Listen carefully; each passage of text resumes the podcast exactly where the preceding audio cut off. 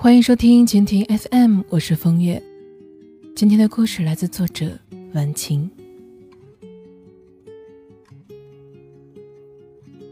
昨天晚上，一位姑娘给我留言说：“晚晴姐，看到《欢乐颂》里，应勤因为邱莹莹不是处女而跟他分手了，心里很不是滋味儿。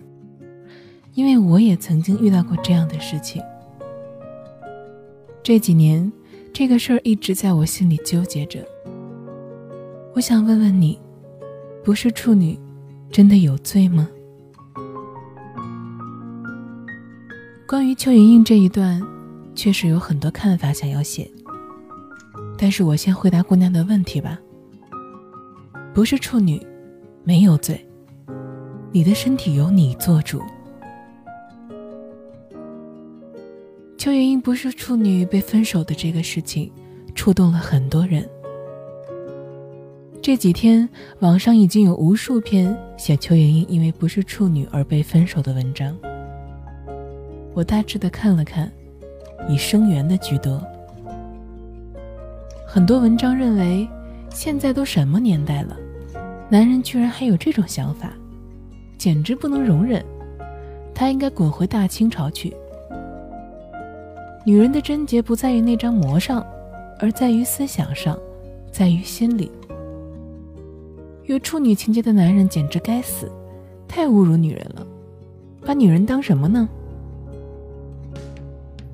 这些文章简直立刻上升到了男权女权的高度。而看完电视剧，再看这些文章，我有一个很明显的感受：他们写的有点过了。我并不认为剧中的应勤应该被这样的批判，我也不认为他有直男癌，因为直男癌最大的一个特征是双标，他们会觉得女人就应该三从四德，而男人却可以三妻四妾。我可以不是处男，但你必须是处女，否则你就是残花败柳。然而。应勤并没有。诚然，这个男人是有处女情节的，但是他却做到了这一点，他严以律己。如果他是一个情史丰富的男人，却要求老婆必须是处女，那他是活该被批判的。但是他的想法是：你是我第一个女人，我也是你第一个男人。而且，当邱莹莹生病的时候，他依然愿意照顾她；当邱莹莹回不了家的时候，他也还是愿意帮她。只是两个人心里对于另一半的要求并不符合，所以应勤选择了分手。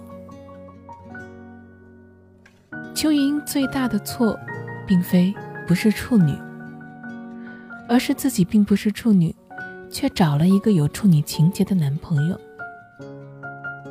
这就好比一个姑娘说自己喜欢阳光开朗的男生，但是却找了一个沉默寡言的男生当男朋友，结果却嫌男生为什么不能阳光开朗起来呢？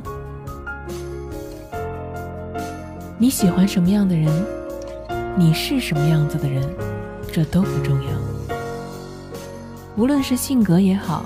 脾气也罢，是不是处女都可以，找到喜欢你的人就可以。记得以前认识一位男士，他就很直白的表示自己不喜欢处女，觉得太青涩，而且容易拿负责任这件事情来说事儿。他呢，喜欢熟女。当有人对他的品味提出质疑的时候，这位男士表示：“萝卜青菜各有所爱，哪有全世界的人都喜欢一个类型的道理呢？”你看，如果邱莹莹找的是这位男士这样的男人，这个问题不就立马解决了吗？他不会嫌你不是处女这件事，你也不必因为对方有处女情节而郁闷，皆大欢喜。不必去批判男人的处女情节，因为即使再多的人批判，这种男人的观念也不会变，除非他自己想变，否则不需要把处女非处女的当做什么大事来对待。我始终觉得，是不是处女，是身为女性自己的一个权利。你可以一辈子只和一个男人在一起，你也可以谈多次恋爱。你不用觉得身为处女是对婆家最好的礼物，也不要觉得不是处女就是你的人生污点。这都是你可以自由选择的事情。但是，在你做任何决定之前，请你一定思考以下几点：当你跨出这一步的时候，你有没有承受能力？如果现在这个男人和你分手了，你能不能接受？如果以后你的老公有处女情节，你能不能承受？你交出你的处女之身，会不会后悔？哪怕现在的男人是一个彻头彻尾的渣男，你都不后悔吗？如果以上答案都是肯定的，那么你完全不必在意这件事情，你想怎么做就怎么做。你自己的观念如何呢？你是不是一个极为传统的姑娘，把失身的事情看得比天都大，只是因为感情到了一定的阶段，而抱着奉献心态献出你的第一次呢？如果是这样，我建议你到了婚后再献。要知道，任何感情都是有风险的，万一分手，别人是没什么。但是传统的你很可能会痛不欲生，以后被玷污过这种观念会一直如影随形，让你没有底气去面对你今后的感情。我们不得不承认，很多时候女人的处女情节比男人更重。很多妹子在倾诉的时候都会说，虽然。他怎么怎么不好？可是，他毕竟是我第一个男人呢。所以，但凡有这种想法的姑娘，请一定慎重，再慎重。既然你这么看重你的第一次，那么就务必要慢慢的来，别急着把自己交付出去，免得最后明知道对方扎出了宇宙。却还因为你的贞操观念，迟迟离不开渣男。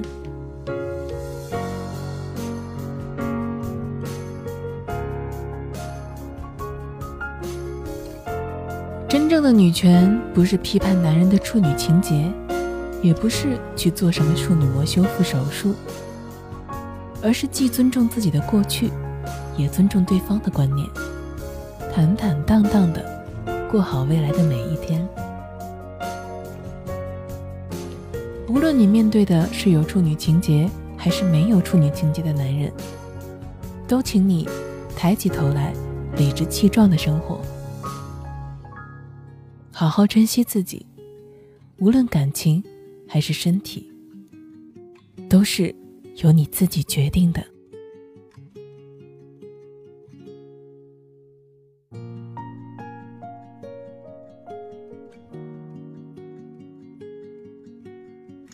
为了方便大家找到我，我开通了个人的微信账号“风月 FM”，也就是风月的拼音加上 FM，非常的简单。通过微信呢，你可以找我聊天或者是互动，在朋友圈里也会不定时的更新一些小内容，欢迎关注。感谢收听一个人的风月场，希望我的陪伴能够让你不再感到孤单。亲爱的，晚安。